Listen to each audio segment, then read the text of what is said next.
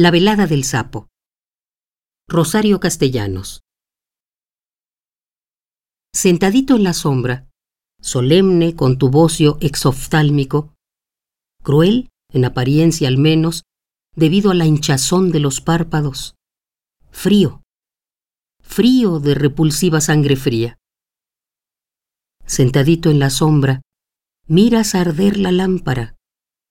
En torno de la luz hablamos y quizá uno dice tu nombre. Es septiembre. Ha llovido. Como por el resorte de la sorpresa, saltas y aquí estás ya, en medio de la conversación, en el centro del grito. Con qué miedo sentimos palpitar el corazón desnudo de la noche en el campo.